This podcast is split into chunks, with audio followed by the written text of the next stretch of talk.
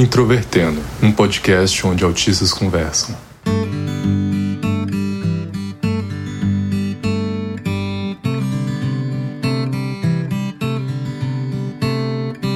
Sejam bem-vindos a mais um episódio do podcast Introvertendo, um podcast sobre autismo. Dessa vez quem apresenta sou eu, Luca Nolasco. Hoje, o episódio, como vocês já devem ter visto no título, é sobre o polêmico tema do anjo azul. Algumas pessoas consideram normal, outras consideram um gigantesco de um problema, e vamos discutir sobre isso.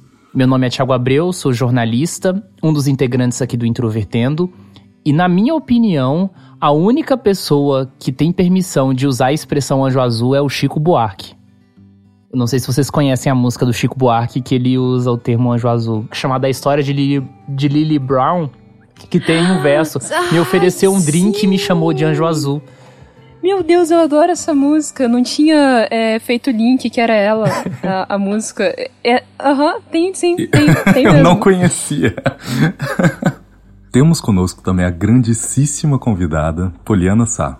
Olá, pessoas da Podosfera. Meu nome é Poliana, eu sou autista, sou ativista e produzo conteúdo para as redes sociais a, a respeito do transtorno do espectro autista desde meados de 2019. E antes de falarmos de músicas do Chico Buarque e de expressões polêmicas, se você quiser saber mais sobre o podcast, basta procurar Introvertendo em qualquer rede social como Instagram, o Twitter e Facebook, o www.introvertendo.com.br, onde temos a descrição de cada um dos participantes e sempre colocamos links sobre os convidados e sobre o que mencionamos nos episódios. Também temos transcrições dos episódios para quem interessa. Se você quiser contribuir com o podcast para que nós mantenhamos nossa qualidade, basta contribuir no PicPay ou no Padrim. Sempre bom lembrar que o Introvertendo é um podcast produzido pela Superplayer and Company e feito por autistas.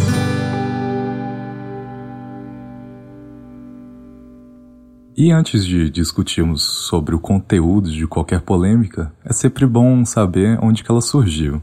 Tiago, quando você acha que surgiu a expressão anjo azul? Então, para falar a verdade, uma jornalista uma vez me procurou e me perguntou isso. E eu falei para ela, olha, sinceramente eu não sei. E ela disse que ia procurar. Ela não conseguiu achar a resposta. Eu procurei também alguns ativistas e ninguém sabe quando exatamente isso começou a ser usado ou quem criou algo do tipo. Aí eu resolvi usar, né, aquelas ferramentas que estão à mão de todo mundo. Fui lá no Google Trends e procurei pela expressão anjo azul e a expressão anjo azul apenas, né, descontextualizada do autismo, ela é usada em muitas coisas, até para nome de banda de forró e tal. Anjo Azul Autismo tem como primeiro grande hit o ano de 2010. Então, assim, ou a expressão já era usada é, em outros ambientes e ela só entrou na internet nesse período, ou ela surgiu mais ou menos aí na década passada. Aí fica uma grande pergunta. Hoje em dia, a expressão anjo azul está em nome de associação, tá em blog, tá em páginas. É uma coisa que é até muito transmitida no boca a boca, né? Mas um criador, o responsável por essa expressão horrorosa, a gente não sabe. A gente não tem alguém aqui para atribuir como culpado ainda. E como nós podemos ver, o posicionamento do Tiago é bem enfático sobre isso. Poliana, por que que autistas geralmente não gostam muito dessa expressão? Então, existem vários motivos que eu poderia trazer aqui para estarem ilustrando o porquê de nós autistas, né, em grande maioria, odiarmos o termo anjo azul. Eu acho que a primeira coisa de todas é o fato de que quando você chama uma pessoa de anjo azul, você automaticamente está atribuindo a ela características infantilizadas, como se fosse é, alguém que nunca crescesse, que sempre fosse inocente e que precisasse sempre de amparo para realizar suas atividades do dia a dia, quando na verdade a gente sabe que autistas não são assim. Autistas não são anjos. Autistas são pessoas como qualquer outra pessoa, como você que está ouvindo esse podcast agora, e nós precisamos ter esse tipo de consciência. E eu vejo também que muita gente acaba utilizando esse termo de uma forma carinhosa, como se fosse uma espécie de elogio, um agrado. E eu venho aqui alertar vocês que não é um elogio, não é um agrado, não façam isso, é extremamente ofensivo e deve deixar de existir o quanto antes. E para além dessas questões, nós também temos outras relacionadas à fetichização. Quando você estuda sobre o romantismo, você percebe muito aquela coisa de desumanização da figura feminina, de é uma Madonna, uma diva intangível, uma pessoa que não possui erros e não pode ser tocada, pois a partir do momento que você se aproxima da imagem dela, ela perde o valor divino, passa a ser uma pessoa humana e isso já perde o interesse. Eu consigo traçar um paralelo disso à expressão anjo azul, não só de maneira sexual, principalmente não de maneira sexual, mas eu consigo traçar o paralelo da desumanização, onde a partir do momento que você trata uma pessoa como um anjo azul, uma pessoa inocente, uma pessoa que é inerente à vida dela, ela ser tratada como de fato incapaz, na óbvio que quando a pessoa fala essa expressão, ela não quer trazer toda essa carga, mas infelizmente a expressão possui. Então, com essa desumanização, o indivíduo não possui voz, quase. E não tem sexo, né? Porque anjo não tem sexo. Exatamente. Como o próprio Tiago trouxe, um anjo é um ser sem libido, sem desejos carnais. Isso é algo que muitas pessoas veem como atraente. De novo, se você usa essa expressão, se você conhece alguém que usa essa expressão, muito provavelmente a pessoa não tem a intenção sexual sobre uma pessoa autista. Eu só estou tentando trazer um escopo de tudo que pode simbolizar. Porque enquanto você fala anjo azul quase como aquela coisa de inocência, da incapacidade, muitas pessoas de fato possuem um desejo por pessoas autistas baseado exatamente nisso, baseado nessa incapacidade, nessa inocência. Isso é muito explorado por mídias literárias e mídias televisivas. Basicamente, a maioria dos autistas representados em mídias televisivas antes de, sei lá, 2010 acaba se encaixando nessa fetichização. E como eu acho que a Poliana pode dizer muito melhor que eu, existe também um interesse quase sexual em pessoas que se encaixam nessa, nessa representação. São aqueles que nós chamamos de devotis, que são pessoas que têm fetiche em pessoas com deficiência. E aí a gente entra numa gama de pessoas com deficiência e tudo mais, mas a gente acaba caindo na questão do anjo azul que é relacionada ao autismo. Então, é, as pessoas que são devotis, elas tentam, de alguma maneira, enxergar o autista como um ser inocente, como um ser que precisa de ajuda, e a partir disso surge o desejo sexual e a libido e tudo que está relacionado a essa parte sexual. Então, isso é muito prejudicial. Inclusive, em algumas mídias, né, que eu já tive a oportunidade de assistir, infelizmente ou felizmente, né, eu não gostei, os autistas são retratados exatamente dessa forma. Como seres amorfos, desprovidos de qualquer tipo de sentimento relacionado à libido ou coisas nesse gênero, e que se elas conseguem se relacionar com outra pessoa, é porque a outra pessoa, de alguma forma, permitiu que aquilo acontecesse e a partir dessa observação mais criteriosa e dessa fetichização fez com que houvesse um relacionamento. E isso é muito problemático e as pessoas costumam enxergar esse tipo de cena, esse tipo de representação como algo fofo, algo bonito, só que não, é praticamente um abuso, né? mas são coisas que não são tão discutidas, que ficam mais subentendidas no inconsciente popular e que vem à tona quando pessoas como nós resolvem fazer um episódio de podcast falando sobre isso e problematizando o assunto. Além dessas coisas que vocês estão falando, né? Muitos autistas não gostam da expressão anjo azul porque ela reforça alguns estereótipos sobre o autismo que hoje a gente sabe muito bem que não são verdadeiros. Quando a gente digita autismo no Google, retorna uma criança geralmente europeia, né? Então existe muito essa noção de que autismo primeiro é uma coisa masculina, e isso a gente sabe que as prevalências sobre autismo estão cada vez mais é, trazendo uma proximidade da, do número de autistas do gênero masculino e feminino, e, e, geralmente crianças brancas, ou seja, todo mundo que não representa esse padrão europeu, né, eurocêntrico assim, acaba não não coadunando com a própria ideia de anjo azul, né? O anjo azul, o autista anjo azul é o autista que é uma criança e é uma criança branca. Então, é uma desumanização, né, como a gente está falando, mas ao mesmo tempo a ideia de Anjo Azul ela meio que quase reforça a ideia de que só é possível ser autista, só é autista de verdade aquele que está dentro desse padrão também, né?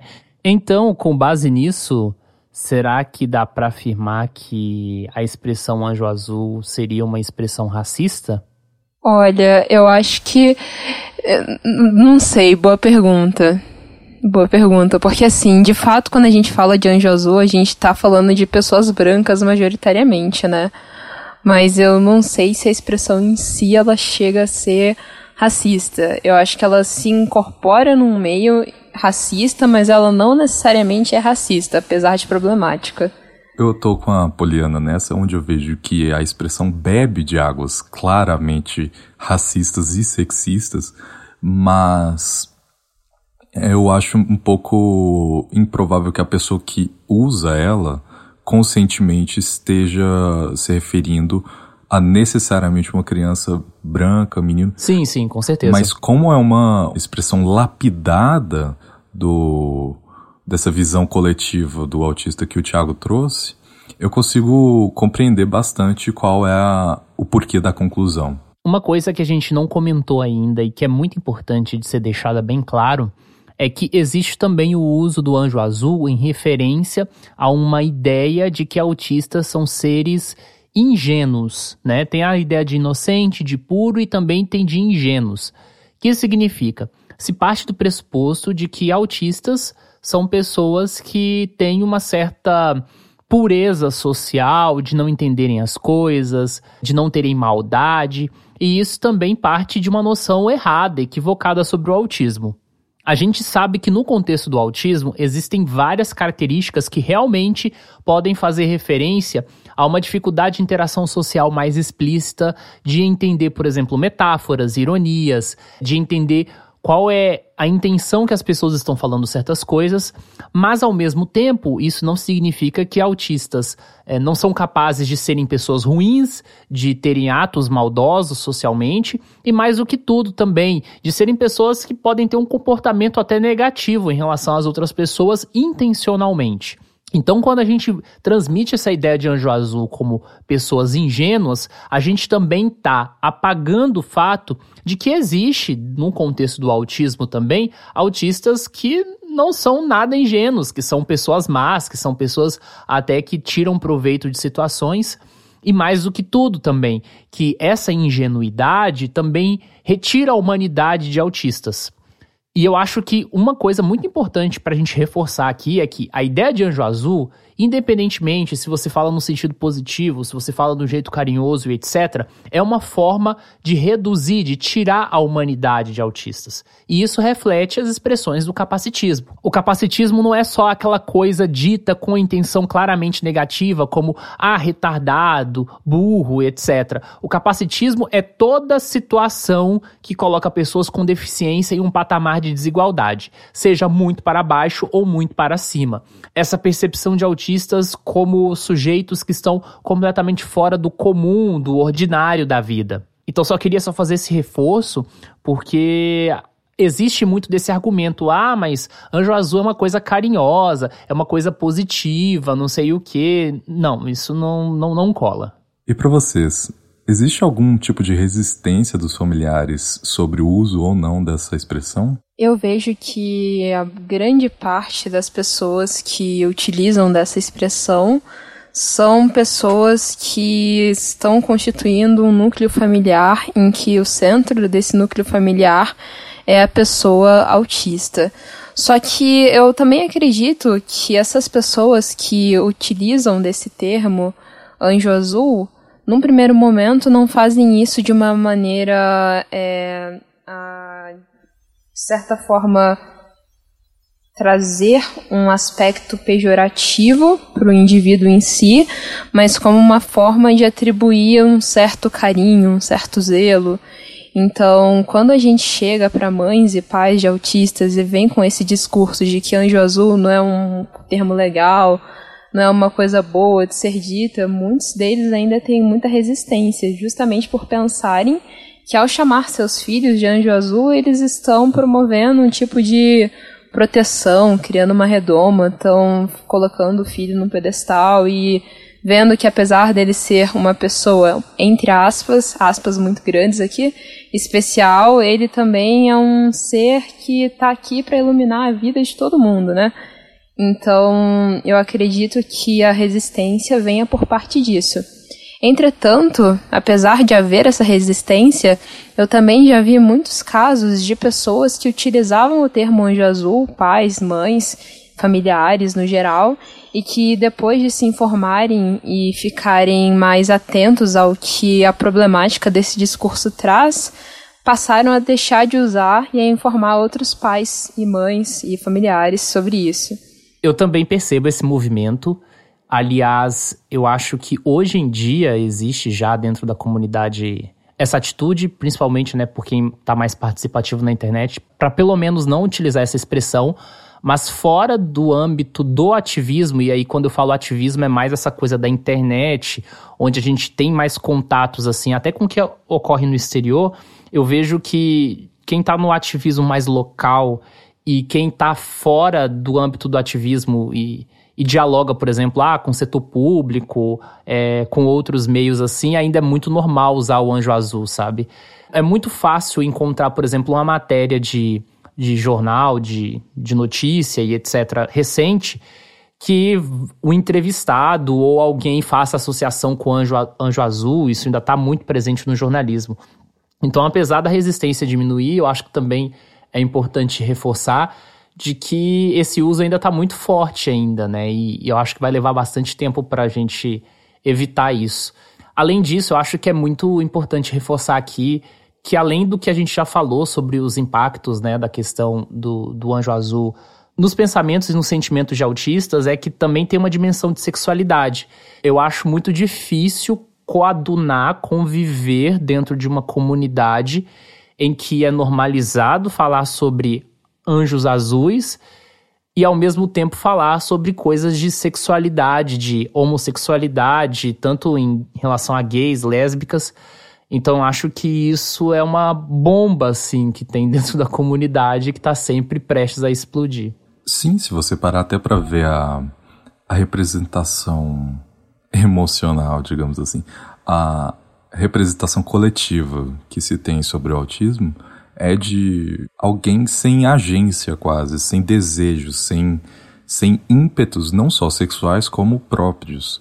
Se você vê um autista representado em uma em um filme ou algo assim, não é ele que tem a vontade de fazer algo, vai lá e faz. É alguém que desperta algo por ele e supera todas as barreiras e chega nele. E outra coisa, Luca, até desculpa te interromper, mas é, o exemplo que você está usando, você está falando, por exemplo, de personagens tipo Adam, do filme de 2008, eu imagino, né? A gente tem um problema na comunidade do autismo em que, principalmente autistas que têm maior dependência, que às vezes dependem mais da família, que não têm alcance de educação sexual, que obviamente têm sim desejos sexuais, mas que não foram ensinados de alguma forma, e muitas vezes há violações de direitos humanos em relação a essas pessoas, sabe? Tem famílias que envolvem até questão de castração dos seus filhos. A expressão do anjo azul acaba impactando de alguma forma que a gente sequer admita ou sequer pense a possibilidade de promover educação sexual saudável para todas as faixas do espectro. Vocês acham que então devemos entrar em conflito com todas as pessoas que usam essa expressão? Devemos dar um tapinha na mão e falar: ah, não é assim, devemos conversar. Qual é a visão de vocês sobre o que devemos fazer se não gostamos da expressão? O que devemos fazer sobre ela? O primeiro de tudo é o diálogo. O diálogo é a chave para que você consiga mudar grande parte das coisas, das problemáticas que nós temos no nosso mundo atual relacionadas a isso, né? Esse ativismo que a gente pratica.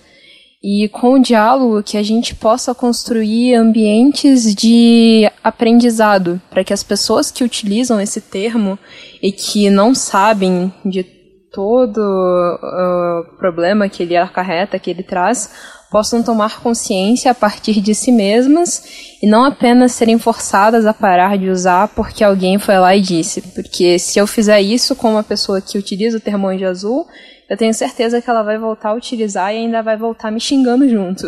Então, é, que sejam construídas as pontes de diálogo, que a gente converse sobre isso, que a gente explique, que a gente mostre os fatos, que essas pessoas consigam enxergar que esse é um termo que não deve ser usado, que se algum dia já fez sentido, hoje já não faz mais. Sobre essa e outras questões, eu parto muito de dois princípios. O primeiro princípio é se o tema em si ele tem mérito. E no caso do Anjo Azul, para mim, tem mérito total.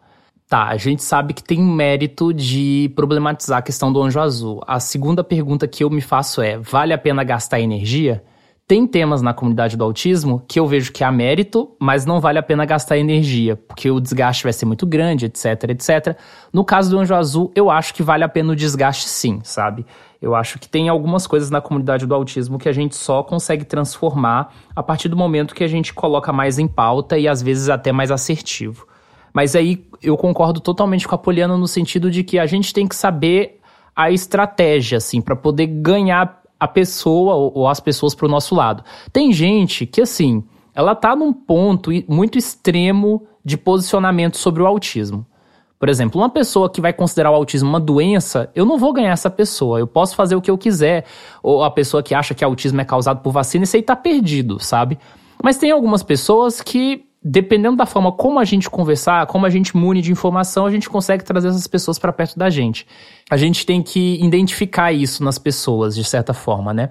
Combater a ideia do anjo azul é algo não somente que tem mérito, que é algo importante, mas necessário. Até mesmo para a gente amadurecer alguns debates na comunidade do autismo.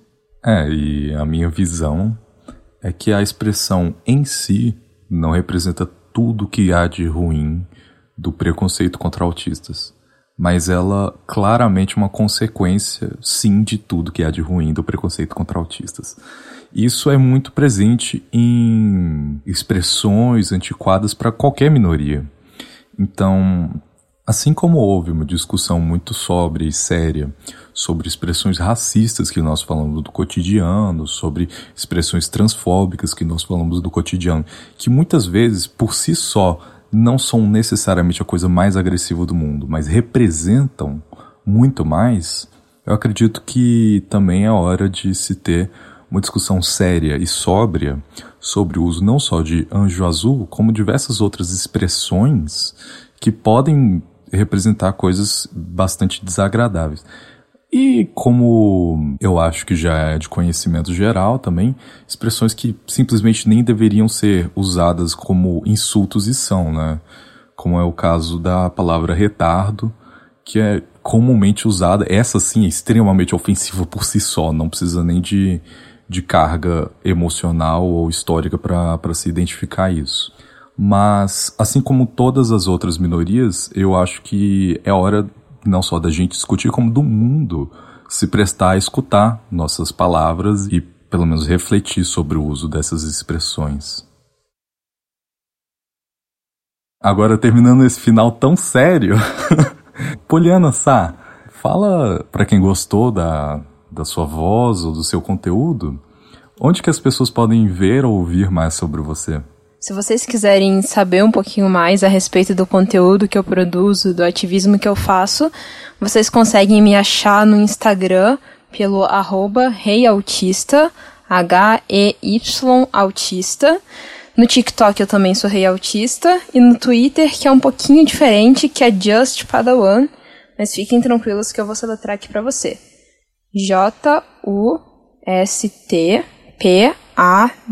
J-U-S-T-P-A-D-A-W-A-N, Just Padawan. E eu tô por aí, em todos esses lugares. Se quiserem bater um papo, trocar uma ideia, é só chamar, que estamos abertos.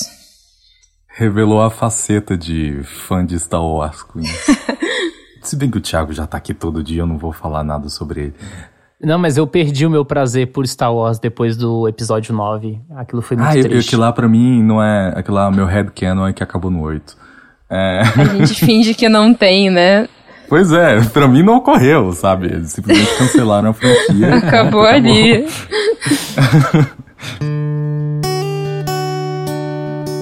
é isso, galera. Muitíssimo obrigado por ter escutado.